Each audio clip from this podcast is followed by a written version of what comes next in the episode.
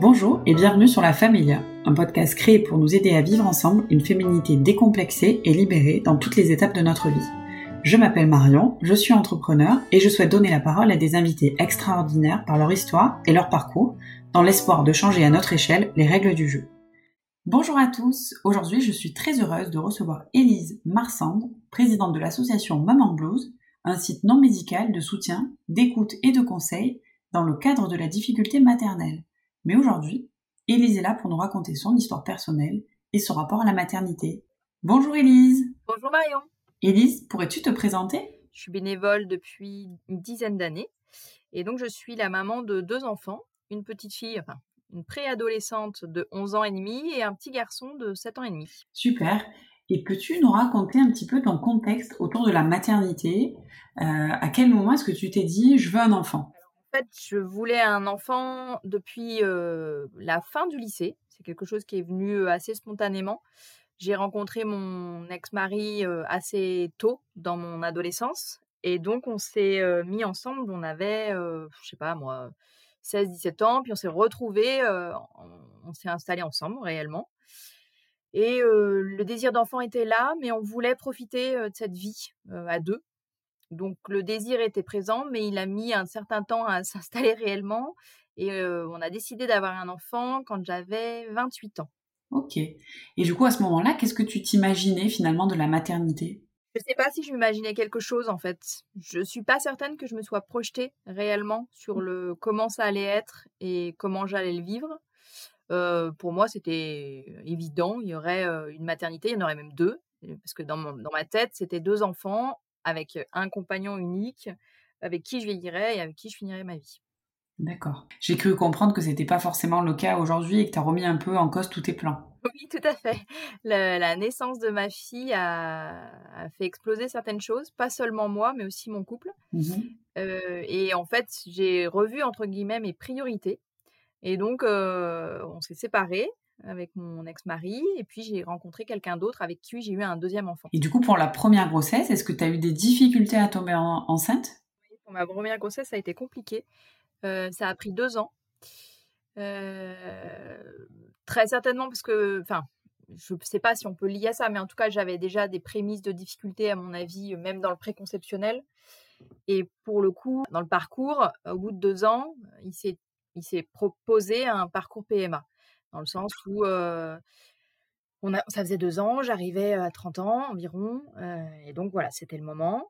et en fait, le jour où j'avais le premier rendez-vous à la chez FEME, qui est un gros hôpital lyonnais sur tous les parcours de PMA, j'ai appris que j'étais enceinte, la veille en fait. Génial. Comme quoi, parfois. Comme quoi, tout à fait. Tout peut, tout peut arriver. je suis également issue d'un parcours PMA et c'est vrai que ce genre d'histoire, pour moi, en tout cas, n'arrive qu'aux autres. mais, bon, ça fait partie aussi de la vie et c'est génial que ça soit euh, passé comme ça euh, pour toi, en tout cas. Et du coup, comment est-ce que tu as appris que tu étais enceinte? Euh, bah, Tout simplement parce que j'étais en retard.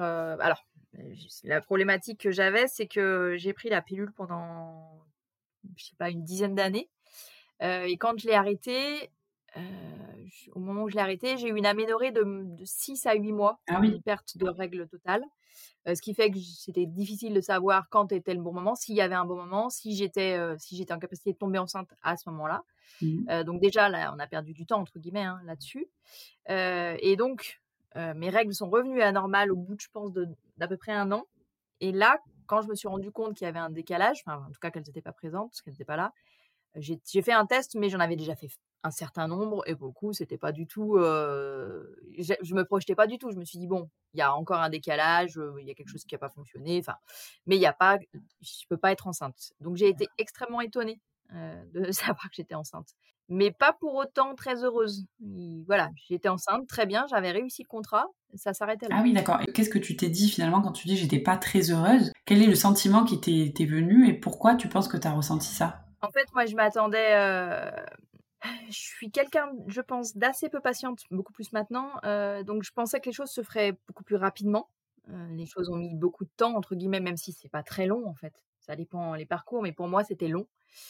Et ce parcours, je l'avais donc imaginé beaucoup plus rapide. Et puis j'avais imaginé que ce serait la, la, plénitude totale, que je serais heureuse dès le départ. Et en fait, j'ai pas senti cette cette joie intense de savoir que j'étais enceinte. Et du coup, tu as ressenti quoi? Tu t'en rappelles?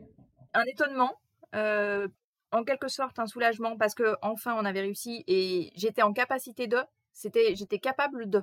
D'accord. C'était pas, voilà, c'était, c'était pas, on l'a fait, super, on va pouvoir être parents. C'était, j'ai réussi à tomber enceinte, je vais réussir à être mère.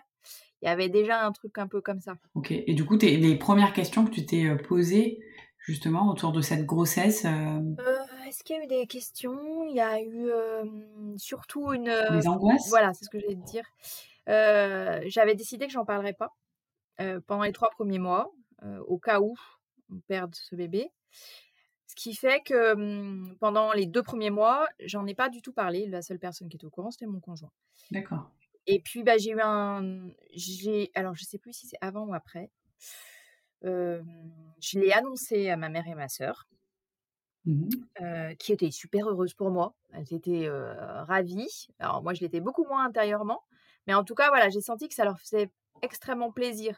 Mais malgré cette joie qu'elles pouvaient ressentir, ça légitimait pas le fait que je, je sois en cours de grossesse et que j'allais être mère. D'accord. Et quelques semaines après, en fait, j'ai eu un décollement placentaire assez important avec des saignements. Donc, de suite, j'ai pensé que j'allais perdre, perdre cet enfant. Et ça n'a pas été le cas. Sauf que de là a débuté un alitement au départ, un alitement strict pour que le décollement placentaire se résorbe et donc pour pouvoir mener la grossesse à terme plus tranquillement. Du coup, tu as, été alitée à combien de semaines? Au deuxième mois. Au deuxième mois, donc à peu près euh, un peu moins de 10 semaines, c'est ça? Peut-être deux mois et demi, peut-être un peu plus, 14 semaines, c'est possible. Euh, et j'ai été alitée, mais j'ai déjà eu une première hospitalisation à ce moment-là, donc de 3-4 jours, pour vérifier que, euh, ça, enfin, que ça fonctionnait, que, le, que je perdais pas, je faisais pas une fausse couche.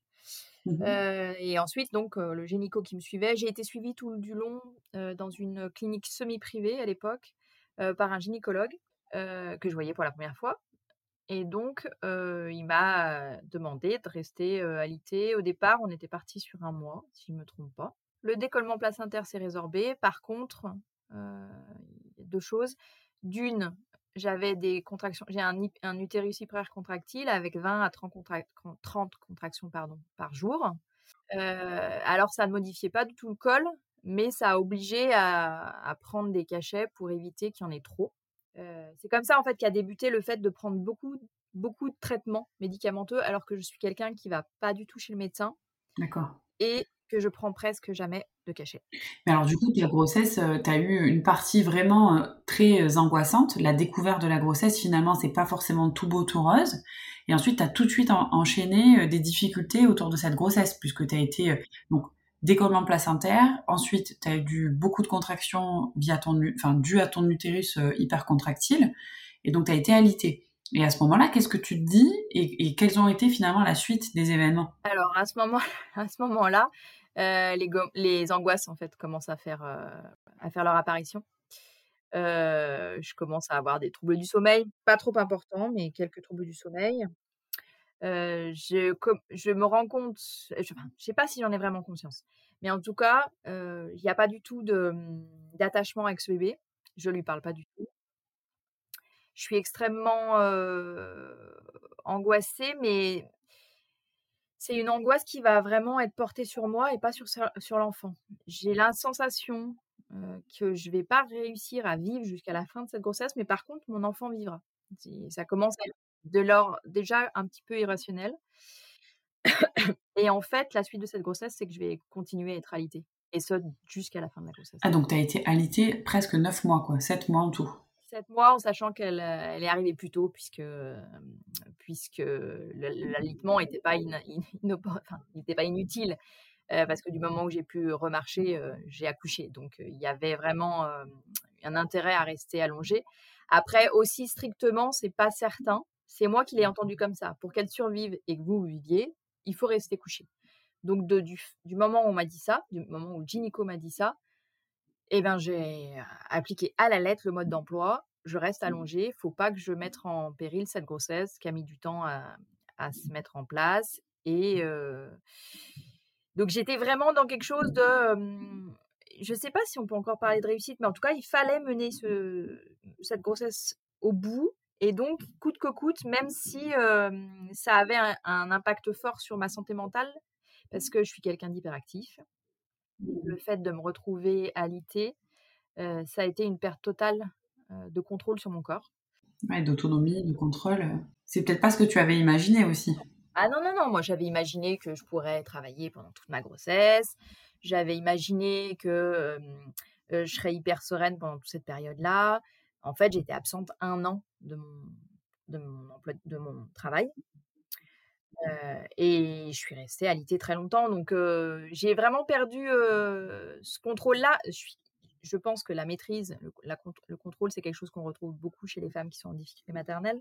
Et moi, mmh. pour le coup, je ne coupe pas du tout à la règle. Et, et là, je perdais totalement le contrôle j'allais dans un truc hyper inconnu qui me mettait en grande difficulté. D'accord. Et du coup, euh, est-ce que à ce moment-là ou aujourd'hui, tu as mis un mot sur un petit peu ce que tu ressentais, si on peut appeler ça euh, une phase de déprime un petit peu ou de, de complications enfin... Ah bah, peut clairement dire que j'ai fait une dépression euh, anténatale. Tu as fait une dépression prénatale. C'est vrai qu'on en parle peu en fait. Hein, ah non, non, j'ai sombré en fait au fil de l'eau avec des angoisses extrêmement fortes autour de. J'ai développé une hypochondrie. je suis pas du tout ce que je disais. j'ai pas de rapport à la, à la, maladie ou à la mort complexe. Mais là, sur cette période-là, j'étais pas immunisée contre la toxo, donc je faisais extrêmement gaffe. au niveau de la nourriture, j'étais chiante au possible. Je faisais cuire ce que je mangeais de façon complètement irrationnelle. J'ai pris 4 kilos en fait en tout et pour tout pour cette grossesse. Ah oui, d'accord. C'est un des symptômes hein, de, la, dépression. Un amaigrissement assez fort. Donc le fait que je sois alitée, ça pouvait expliquer parce que je perdais mes muscles et donc pour Mais il n'y avait pas que ça en fait. Euh, donc cette grossesse, c'était de l'angoisse. Le sentiment présent durant toute cette grossesse, c'était une très très forte angoisse. Euh, une perte de plaisir par la perte d'appétit, par la perte du sommeil, une, une dépréciation me concernant, et puis une difficulté complète à me projeter dans cette grossesse et à me mettre en lien avec ce bébé. D'accord. Et est-ce que tu en as parlé? Non, parce que en fait, j'ai intégré ça comme une grossesse classique. J'en avais pas parlé autour de moi. J'avais très peu d'amis qui avaient accouché à l'époque. J'avais ma sœur qui avait eu deux enfants, mais qui n'avait jamais fait mention de difficulté. Et, et je, en fait, je projetais ça comme c'est une grossesse classique. Une fois que j'aurai accouché, ce sera terminé. D'accord. Il n'y a pas de raison. Voilà, c'est juste que bah, là, mon corps n'est pas tout à, tout à fait en phase et qu'il faut que je laisse les choses se faire et que ça va, ça va, ça va, ça va aller vers le mieux. D'accord. Ah oui. Et donc, du coup, tu as réalisé que tu avais cette dépression sur le coup ou c'était plus tard, une fois que tu es accouchée Ma dépression euh, euh, anténatale, elle s'est finie par une dépression postpartum. Ah oui, d'accord. Donc, du coup, comment s'est passé ton accouchement euh? Alors, contrairement à, toute la grossesse, l'accouchement, c'était pas du tout quelque chose qui m'angoissait. J'étais prête. J'avais suivi les cours de préparation. la sage-femme nous avait montré comment il fallait respirer. Donc pour moi, j'avais le mode d'emploi, ça devait marcher. en fait, il y a une approche très pragmatique, que ce soit dans ta vie ou dans la grossesse, quoi. Tout à fait, complètement. Moi, si j'ai le mode d'emploi, si c'est clair, net, euh, voilà, les choses sont bien posées, je peux, je peux suivre le, truc et il n'y a pas de souci. Euh, dans les faits, ça s'est plutôt très bien passé. Hein, enfin, avec le recul, non, mais en tout cas, moi, sur l'instant T, je l'ai vécu assez bien. Euh, j'ai fait une partie du travail. J'ai accouché à 37 semaines d'aménorrhée, puisque au moment de la, on a passé le seuil de la prématurité, de la J'ai travaillé donc une partie de la nuit à la maison. Donc j'ai bien compris que c'était le, moment où j'allais accoucher parce que les, contractions étaient quand même très régulières. J'ai pas perdu les os, hein. j'ai juste voilà, j'ai juste eu des contractions assez intenses à la fois devant et derrière dans les reins, c'est extrêmement douloureux. et donc on est allé à la maternité, je sais plus vraiment vers quelle heure, je pense vers 10 heures, quelque chose comme ça, le matin même. Ils m'ont accueilli et puis j'avais demandé la péridurale, donc j'ai eu une péridurale, je pense, j'ai pas trop de souvenirs parce que ça commence à dater, mais vers, je pense vers 11h midi. Ma fille est arrivée sur les coups de 13 heures. Donc j'ai eu une péridurale surdosée, ce qui fait que voilà, j'ai pas du tout senti ma fille passer, pas du tout été actrice de cet accouchement. C'est le gynéco en face de moi qui m'a accouchée, qui m'a fait une épisiotomie sans consentement. et donc je, ça, ça a participé en fait à ma difficulté à rentrer en lien avec ce bébé. Mais du coup, quand, tu as accouché, c'est toi qui avais demandé une péridurale. Euh, tu avais demandé, est-ce que tu enfin, le degré de la péridurale que tu voulais Est-ce que tu avais une dosette? Comment ça passé? Non, non, je m'étais pas questionnée. J'ai euh, j'ai demandé la péri pendant euh, la grossesse. Enfin, j'ai eu le rendez-vous avec l'anesthésiste, qui, soit dit en, en passant, était un sombre comment dire, sans être vulgaire, un très désagréable monsieur. Euh, donc, euh, il m'a posé la péridurale. Euh, j'ai eu donc le, premier jet de, de, produit. Et en fait, j'avais encore toute une partie gauche que je sentais. Je l'ai indiqué à la sage-femme qui était présente et elle a remis une dose de produit. Et de ce moment-là, en fait, j'ai perdu toute sensation sur tout le bas du corps. Ah oui, d'accord. Oui, donc impossible de pousser. Ah bah, je sais même pas si, j'ai si ce que j'ai fait était, intéressant ou pas, hein, Ce que je sais, c'est qu'à un moment donné, ils m'ont demandé de me pousser. ce que j'ai j'ai fait, ils ont ils étaient deux, il y avait le gynéco et la sage-femme. Après, j'arrive pas à me rappeler à cet instant T là, s'il y a eu plus de leur part, si, je me rappelle pas. Je sais juste qu'ils m'ont demandé de pousser et qu'une demi heure plus tard, une quart d'heure, une quart d'heure, une demi heure plus tard, ma fille est arrivée. D'accord. Tu n'as pas eu d'intervention avec euh, des forceps, des ventouses Rien du tout, non. Non, non. Non, non. En tout cas, euh, pas ce que je me rappelle, mais je pense que j'en aurais quand même eu conscience. En tout cas, non, non, il a juste pratiqué une épisio. Euh, et donc, ma fille est arrivée. Ils me l'ont présentée. Et elle est de suite partie avec son papa parce que c'est un, un, petit gabarit. donc, elle faisait moins de 3 kilos. Il fallait surveiller. Elle avait eu très froid. Donc, elle a été mise en couveuse. Elle a été ramenée en couveuse auprès de moi. Elle a été surveillée aussi pour le diabète, parce que ce que je n'ai pas mentionné, c'est que j'ai eu un diabète gestationnel aussi important pendant ce D'où les 4 kilos aussi. Euh, tout à fait, mmh. complètement. Euh, et donc, quand elle est revenue, je me suis sentie soulagée. Alors, j'étais fière de moi d'avoir euh, réussi cet accouchement. J'étais fière de moi qu'elle soit en vie et moi aussi. Mmh donc, on a eu à peu près 2-3 heures, je pense, enfin, j'ai eu deux, trois heures d'accalmie où l'angoisse n'était pas remontée, où voilà, j'étais pas aux anges. Je la touchais quand même malgré tout à travers la couveuse. elle m'impressionnait déjà énormément. Voilà, c'était, il n'y avait pas vraiment de ressenti particulier. J'étais dans un entre-deux où j'étais un peu à la ramasse, je pense, de la, de, de la péridurale un peu, je viens de faire quand même quelque chose d'assez impressionnant et je sais pas si vraiment j'en ai conscience. Plein de choses qui se mélangeaient, mais où j'étais dans, vraiment dans un, une sorte de coton en fait. Tu penses que c'est à ce moment-là où tu as eu vraiment le sentiment de ça y est, je suis devenue maman ou Je l'ai aimé, je l'ai aimé, je crois. dès que je l'ai vu, même si je l'ai pas, je l'ai pas mentionné comme tel, mais voilà, j'ai aimé cet enfant dès que je l'ai aperçu mais je ne me suis pas sentie sa mère. à ce moment-là, on était toujours, j'étais toujours à l'opposé d'elle en fait. Hein. Il y avait déjà cette boîte qui nous séparait. il n'y avait pas eu de peau à peau. Je me souviens pas avoir fait la tétée de bienvenue. J'ai pas de souvenir de ça parce que j'avais décidé d'allaiter, mais c'était pas un choix de ma part. C'était quelque chose qui était plutôt inhérent à c'est bien d'allaiter. mon ex-mari trouvait que c'était bien, la sage-femme trouvait que c'était bien, donc je me suis pas posé de questions. et donc on, a, on est revenu en chambre 3-4 heures après, et c'est là que l'angoisse a commencé à monter. Ah oui. et ce que j'avais ressenti auparavant, c'était peanuts en fait. Ah oui, mais quel, genre d'angoisse tu avais du coup? C'est hyper difficile à, décrire ce qu'on peut ressentir quand on est très angoissé. on a le ventre noué, on peut avoir très mal à l'estomac, une sorte de, boule au niveau du cœur. Enfin, j'ai fait une crise d'angoisse carabinée, ce que je n'ai pas mentionné non plus pendant ma grossesse, qui m'a menée aux urgences. et j'étais hospitalisée cinq semaines pendant cette grossesse aussi. Mmh.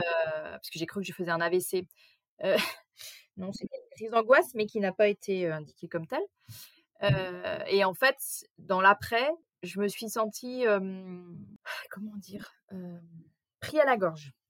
Là, c'était, ça y est, elle était là, il n'y avait plus de choix, on pouvait plus reculer. Donc maintenant, il, fallait s'en occuper en fait. et là, je me sentais pas prête, en fait. J'étais pas en capacité. Je ne pouvais pas m'occuper de cet enfant. Elle me, elle me foutait la ch'touille. elle était minuscule. L'allaitement se passait très, très, très mal. Très anxieux. Tu as été accompagnée pendant cet allaitement? Comment est-ce que ça s'est passé? En fait, pendant les cinq jours que j'ai passé à la maternité, juste avant d'accoucher, mon ex-belle-mère qui connaissait la dépression a fait, m'a demandé si je voulais faire appel au CMP, au centre médico-psychologique qui était à côté de chez moi. Et ils sont venus à domicile. Et en fait, quand j'ai accouché, ils ont proposé de passer à la maternité. Donc c'est une pédopsychiatre qui est passée. Et comme quand je l'ai eu au téléphone, je lui ai mentionné mes difficultés d'allaitement, elle m'a proposé de passer avec une, personne d'une association d'allaitement. Donc elles sont venues toutes les deux. Et c'est les seules personnes, dont cette personne pour l'allaitement, qui m'ont épaulé sur la question d'allaitement, parce que les sages-femmes, les auxiliaires puères ont été extrêmement violentes autour de cet allaitement, dans le sens où, alors déjà, j'avais des conseils contradictoires, hein. j'ai dû en avoir au moins quatre ou cinq différents. Faut la mettre au sein d'un côté, de l'autre. Non, faut la mettre au sein que de ce côté. Et puis le prochain coup, de ce côté. Non, ça va autrement. Donc il n'y avait aucun raccord entre ce qu'elle disait. Et puis des propos parfois déplacés, dans le sens où il y a une, c'est une sage-femme, je crois, qui m'a dit que si je dormais, bien évidemment, ma, ma fille pouvait pas prendre au sein. Parce que, en fait, comme je sortais de deux mois d'insomnie, euh, je, voulais juste une chose, moi, c'était dormir. Et la nourrir au sein, c'était juste pas possible. Donc, euh, j'ai eu des crevasses dès la première mise au sein. Pourtant, apparemment, je mettais bien ma fille au sein. Euh, donc, cet allaitement, ça a été un calvaire total. Et, et, du coup, le retour à la maison, comment, comment est-ce que tu peux le traduire? Est-ce que tu t'en souviens? Ah oui, oui, je m'en souviens bien de ce retour à la maison. Mon retour à la maison, il s'est passé donc cinq jours après la naissance de ma fille. Euh, le, la veille, euh, on m'a indiqué que je devais rentrer chez moi. et en fait, le soir, j'ai j'ai développé une angoisse encore plus forte que les jours précédents. J'ai dû appeler mon ex-mari, je pense, cette nuit-là, je l'ai appelé une dizaine de fois. Il avait coupé son téléphone. Donc, je, lui, je lui ai laissé un nombre de messages incalculable en lui disant que je pouvais pas, pouvais pas rentrer. Il fallait qu'il me garde, c'était pas possible. Et le lendemain, quand il est arrivé, il m'a dit mais je comprends pas, qu'est-ce qui se passe? Donc, il comprenait pas moi non plus. On est repartis tous les trois dans une nouvelle voiture, dans un nouvel appart parce que on avait déménagé entre temps, avec un bébé tout neuf et donc, arrivé à la maison, il y a eu peut-être un petit battement. On a dû partir sur les coups de 10-11 heures de la maternité. Il y a eu un battement de tête de 2 heures et à 13 heures, elle a réclamé à manger. J'ai perdu pied. Je savais pas s'il fallait que je lui donne le sein. Je savais pas si mon ex-mari me proposait de lui donner un biberon. Je trouvais que c'était pas une bonne solution, mais je voulais pas lui donner le sein. Et là, en fait, c'est physique.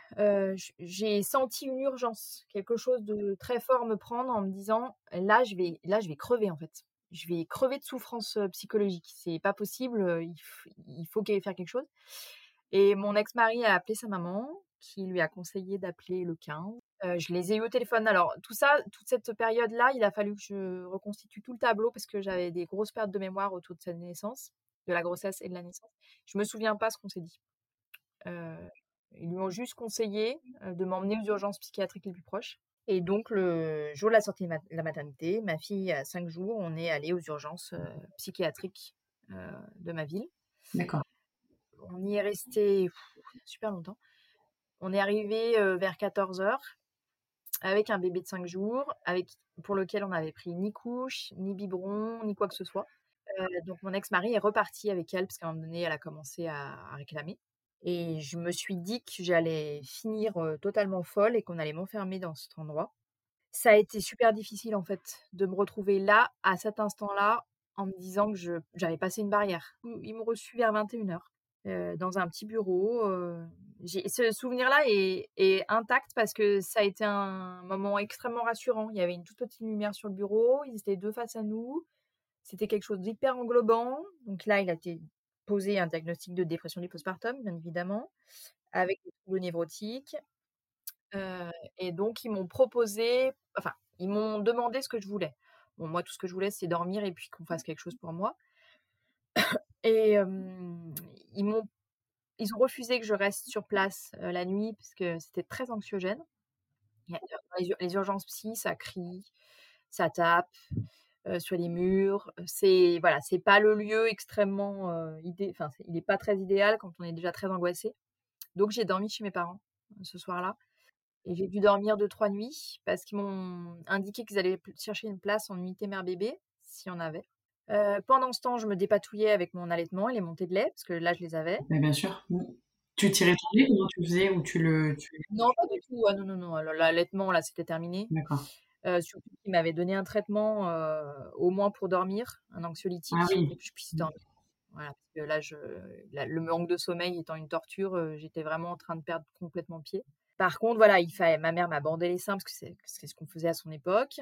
mon médecin traitant a essayé de me donner un traitement pour arrêter les montées de lait, c'était trop tard. Donc pendant 15 jours, je me suis dépatouillée avec ces montées de lait. et donc on est retourné aux urgences psy et il s'est avéré qu'il n'y avait pas de place en unité mère-bébé à l'époque. D'accord. Et donc tu voyais ta fille quand même ou pas du tout? Alors oui.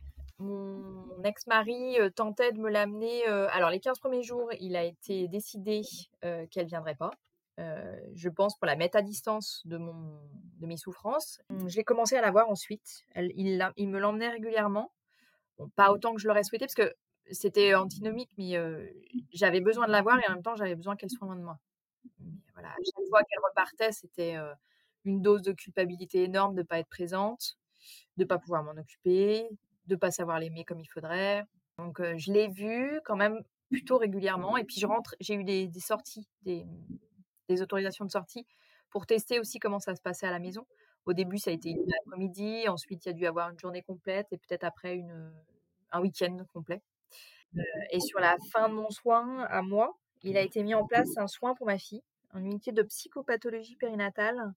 En fait, le soin est centré sur le bébé, puisque ma fille euh, présentait des, des troubles du sommeil, des troubles alimentaires et puis un eczéma assez conséquent. Euh, donc elle avait pas mal souffert de ce que j'avais traversé in utero et en postpartum. Et puis la séparation précoce n'a rien aidé.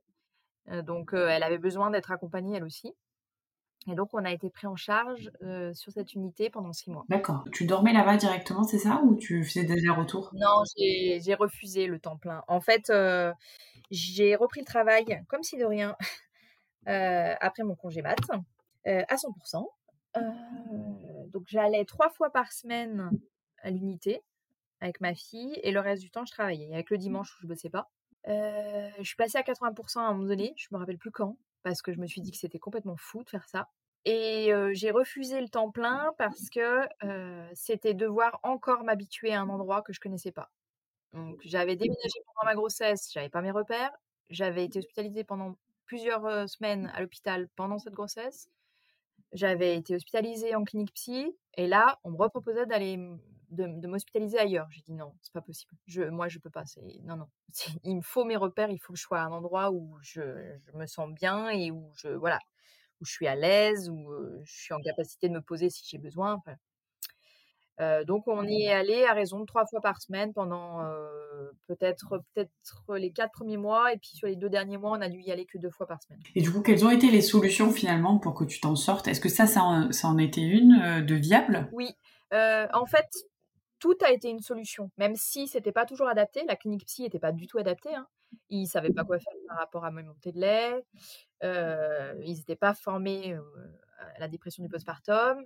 Pour, mais pour autant, la, pédopsychiatre, la psychiatre que je voyais sur place était aussi pédopsychiatre dans l'unité où ma fille a été prise en charge. Donc il y avait quand même un, lien qui se faisait.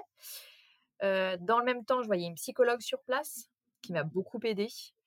Je voyais aussi une psychiatre à l'extérieur euh, sur la question du traitement, puisque j'ai quand même eu un traitement médicamenteux assez léger, euh, mais qu'il fallait réguler, et puis euh, qu'il a fallu arrêter à un moment donné, donc on a arrêté de façon, enfin ensemble, avec cette psychiatre. Et l'unité, bien évidemment, qui m'a aidé. Alors, l'unité, ça m'a surtout aidé dans les soins qui ont été proposés autour de ma fille, particulièrement le soin de balnéothérapie il y avait une piscine sur place, puisque c'est une maternité avec l'unité intégrée à l'intérieur. Et comme ils avaient remarqué que le, bain était à la fois pour elle et à la fois pour moi un moment agréable, on a pu faire un soin ensemble dans l'eau, dans la piscine de la mater, là où il y avait la naissance. et c'était vraiment un, un, moment extrêmement agréable parce que l'eau me portait et moi je pouvais la porter. C'était vraiment le lieu où on se rencontrait. On était bien toutes les deux, où elle, elle se regroupait. ses membres n'étaient pas de tous les côtés. Elle se mettait en, position de fœtus, en chien de faïence. et, et, moi, j'étais j'étais sereine, en fait, à ce moment-là. D'accord, ok, très bien. Donc, déjà, le, la balnéothérapie t'a été, été hyper bénéfique. Au-delà de tout ça, est-ce que tu as des personnes qui t'ont le plus aidé, des personnes qui t'ont soutenu et qui t'ont aidé finalement à sortir de cette passe Il y a les, les personnes proches. Il y a mes parents qui ont quand même été très présents. Ma mère venait très très régulièrement avec mon père à l'hôpital, la clinique. Mmh. elle me faisait mon linge, vraiment très très présent. Mon ex-mari, à sa manière, a été là. Il s'est occupé de notre fille pendant deux mois tout seul. Il a, je peux pas dire qu'il a supporté parce que ce que j'ai vécu, c'est pas nécessairement à supporter, mais en tout cas, il est resté. Il a vécu, il a vécu parce que Déjà, c'est pas facile de devenir parent et tu nous, tu nous en fais le témoignage. Euh, c'est pas facile de devenir mère, euh, d'apprendre à être mère. Alors du coup, quand on est, euh, quand on apprend aussi à devenir papa, pendant deux mois en tout cas, à s'en occuper presque tout seul, ça devait pas être très facile, non? Non, non, ça a été dur pour lui. Ça a été une période difficile, très difficile. On a nos familles, on est, on est très de nos, des grands-parents surtout. Donc ils ont été là, mais malgré tout, les nuits, c'est lui qui a assuré quoi. Ah quand tu as un enfant qui se réveille, parce que ma, fille mettait une heure à prendre un biberon, elle se réveillait toutes les deux, trois heures, trois heures, on va dire, le temps de boire son biberon, le temps de la changer. il dormait pas en fait, presque jamais. Ah bah et peu de choses lui ont été proposées à lui pour qu'il tienne le choc. Donc ça a été une période difficile pour lui, mais il a été présent. Et puis j'ai eu la psychiatre, qui a été vraiment la psychiatre libérale, qui a été mon, mon phare hein, dans la nuit. et puis des, quelques amis par-ci par-là, mais je me suis peu confiée à ce moment-là. J'en ai eu, j'ai eu mes deux, deux grandes amies qui sont venues à la clinique, mais qui sont venues qu'une fois parce que difficile de me reconnaître, de, de, se confronter avec quelqu'un qui était complètement, ouais, dans une dépression intense et une, tristesse tellement forte que ça, ça débordait, quoi. Donc, alors qu'on vient de donner naissance, on est dans une forme de, de, forte dépression. Pour les autres en face, c'est. Donc voilà, s'ils se confrontaient à ça, je peux, moi je peux concevoir quand les gens s'éloignent, entre guillemets, pendant une période parce qu'ils ne peuvent, pas le, peuvent, pas, peuvent pas le supporter. Et, et aujourd'hui, est-ce que tu pourrais nous dire ce que finalement la maternité, toute cette expérience t'a apporté?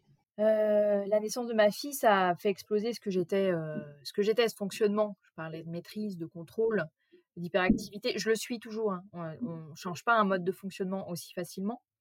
Mais ça m'a permis de me rendre compte qu'à un moment donné, quand mon corps il disait stop, bah, il disait stop et qu'il fallait que je m'écoute. Donc ça, c'est une chose. Et puis, ça m'a aussi permis de me rendre compte que j'étais faillible, que comme tout être humain, j'avais mes parts d'ombre, des faiblesses, des fragilités, mais aussi des ressources importantes et que bah, je pouvais à un moment donné lâcher, lâcher prise. Mmh. donc ça m'a vraiment ouvert la porte sur mon fonctionnement. J'ai mesuré ce que c'était d'être parent, de devenir parent, du fait que c'est un c'est quelque chose qui est, qui est mouvant, qui bouge tout le temps, qui, rien n'est ancré, rien n'est acquis. C'est toujours, voilà, il y a à chaque âge des difficultés, mais aussi des, des, choses extraordinaires à découvrir. Euh, donc ce, rapport à la maternité, c'est aussi, je me, déjà je, suis redescendue de mon piédestal. Hein, euh, la maternité, c'est pas du tout ce que j'en avais imaginé. Et puis ça m'a permis aussi cette expérience, mine de rien, individuelle, intime, de la mettre à profit euh, du collectif et de pouvoir aller aider d'autres femmes à travers mon, engagement bénévole. moi, quand je suis sortie de ce, marasme, je me suis dit c'est pas possible. Je peux, peux pas, je peux pas, je peux pas faire comme si voilà c'est fini on passe, on tourne la page et puis on reprend sa vie où on l'a arrêté. C'était impensable. Je pouvais pas rester là sans rien faire. Les bras ballants, avec ma colère, parce que j'étais très en colère de ne pas avoir été informée sur le sujet. Et donc, c'est comme ça, je me suis investie. Et ça a été la maternité, mais aussi mon investissement, m'ont aussi permis de, sortir de ma zone de confort, d'avoir confiance, beaucoup plus confiance en moi, et puis d'être en capacité de, de donner des choses à la fois très intimes, mais aussi tout ce que j'ai engrangé depuis ces dix ans de bénévolat, où j'ai appris beaucoup en fait. Et, et j'adore, je, enfin, je trouve que c'est extrêmement agréable de pouvoir donner aux autres et de leur faire entendre aussi combien la maternité peut être ambivalente, qu'est-ce qui se cache derrière la maternité, que ça peut être effectivement des moments extrêmement heureux, de bonheur intense, mais ça peut aussi être des moments de grande souffrance et que les deux sont faisables, possibles et sont à accompagner. Euh, et c'est pas nécessairement noir et blanc, ça peut être des grands moments intenses, forts, en émotion, très heureux, et puis d'un coup, du très mauvais. Donc voilà, la maternité, la parentalité en général, c'est quand même des grandes vagues quand même. Des grandes montagnes russes, exactement. Et, aujourd'hui, comment est-ce que tu vas? Comment vas-tu? Euh, eh ben, eh ben, je vais plutôt bien. je dirais que hum, mon hyperactivité n'a pas, pas vraiment cessé. Elle est toujours très présente. ce que j'ai pas mentionné, c'est que cette, ce passage à vide, cette dépression postpartum, ça m'a aussi permis d'aider des proches qui eux-mêmes ont connu la dépression. Enfin, aujourd'hui, je vais bien avec des moments de, souffrance intense par rapport à ce que je peux vivre dans ma vie au quotidien, comme la perte de mon père ou, ou des décès qui m'impactent fort, ou voilà, ou des choses qui, des événements de la vie qui sont là et qui peuvent être assez douloureux, mais que j'arrive à mettre en exergue par rapport à la souffrance. Alors, je dis pas que je les minimise ou quoi que ce soit d'autre. Hein. c'est juste que ça me permet de les remettre à leur, à leur place et d'en faire quelque chose, pas de constructif, mais en tout cas que je les voilà, je les vive plutôt euh, euh, sans, sans, ressombrer dans quelque chose qui peut être difficile. Donc euh, voilà. Qu'est-ce que tu dirais aujourd'hui à une femme qui souffre de dépression maternelle, que ce soit avant la naissance ou après la naissance de son bébé? Je dirais, et je le dis très régulièrement, qu'on se connaît quand même assez bien en tant qu'individu. On connaît nos modes de fonctionnement et que quand on sent qu'il y a quelque chose de difficile, d'inconfortable, de pas comme d'habitude.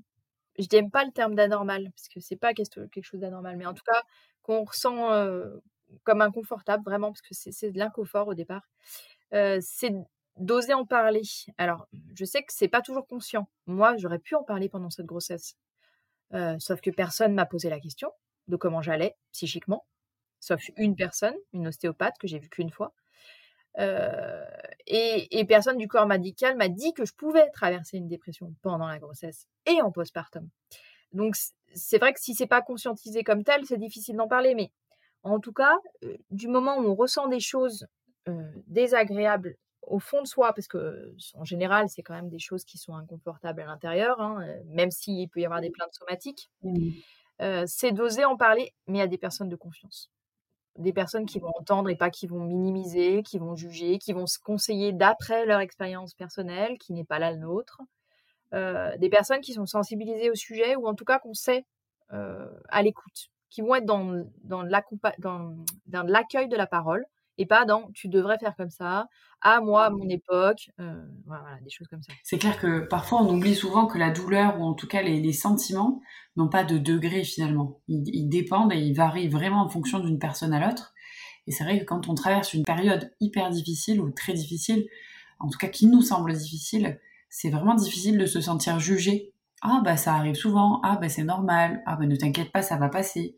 Euh, des petits conseils comme ça qui peuvent finalement faire beaucoup plus de mal que réconforter finalement. Et puis euh, des fois, il y a des femmes qui nous écrivent, enfin qu'on a au téléphone et qui nous disent euh, par rapport à d'autres femmes, euh, c'est pas c'est pas très important. Mais en fait, on s'en fout des autres. Pas de comparaison. L'essentiel c'est vous. On fait pas de comparaison. Si là vous vous sentez pas très bien, même si c'est pas un degré extrêmement fort, peu importe en fait. L'essentiel c'est que vous puissiez être accompagné sur ce chemin-là. Et peut-être que justement en mettant en place des choses dès à présent, dès le moment où vous nous contactez, ça va permettre justement que cette souffrance, même si elle est minime, elle monte pas en puissance. Et du coup, quel est ton mantra aujourd'hui? Mon mantra? Euh... Moi, c'est de parler. Après, je suis quelqu'un qui parle facilement, donc euh, c'est pas une problématique pour moi, même si cette grossesse m'a fait taire, m'a imposé le silence.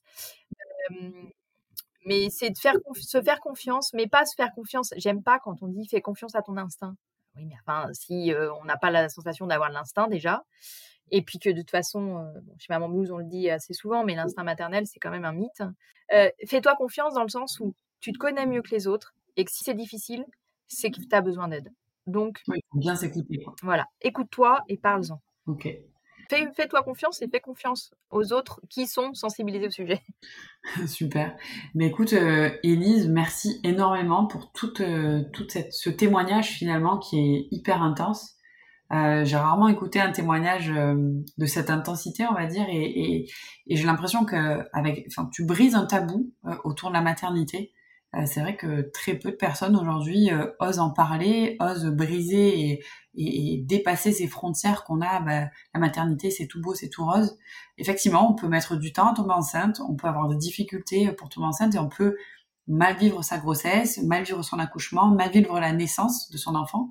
Et, le message que tu nous fais passer aujourd'hui, en tout cas ce que je retiens, c'est qu'il faut pas hésiter à en parler parler à des gens de confiance qui vont pouvoir euh, nous accompagner et, finalement euh, éviter, comme tu dis, de, sombrer. Euh, bah, écoute, merci beaucoup, beaucoup, Élise, pour ce témoignage. Merci à toi. Et, si cet épisode vous a plu, n'hésitez pas à le partager, n'hésitez pas à poser vos questions sur les réseaux sociaux. Si vous êtes enceinte, si vous avez accouché, si vous allez accoucher ou si vous êtes des jeunes parents, n'hésitez pas à aller jeter un œil sur le site internet de l'association Maman Blues euh, pour vous renseigner. Il y a plein de bénévoles qui pourront aussi vous accompagner pendant euh, vos moments qui peuvent être plus ou moins difficiles. Et eh bien, merci Elise, à très bientôt. Au revoir Marion, merci à toi.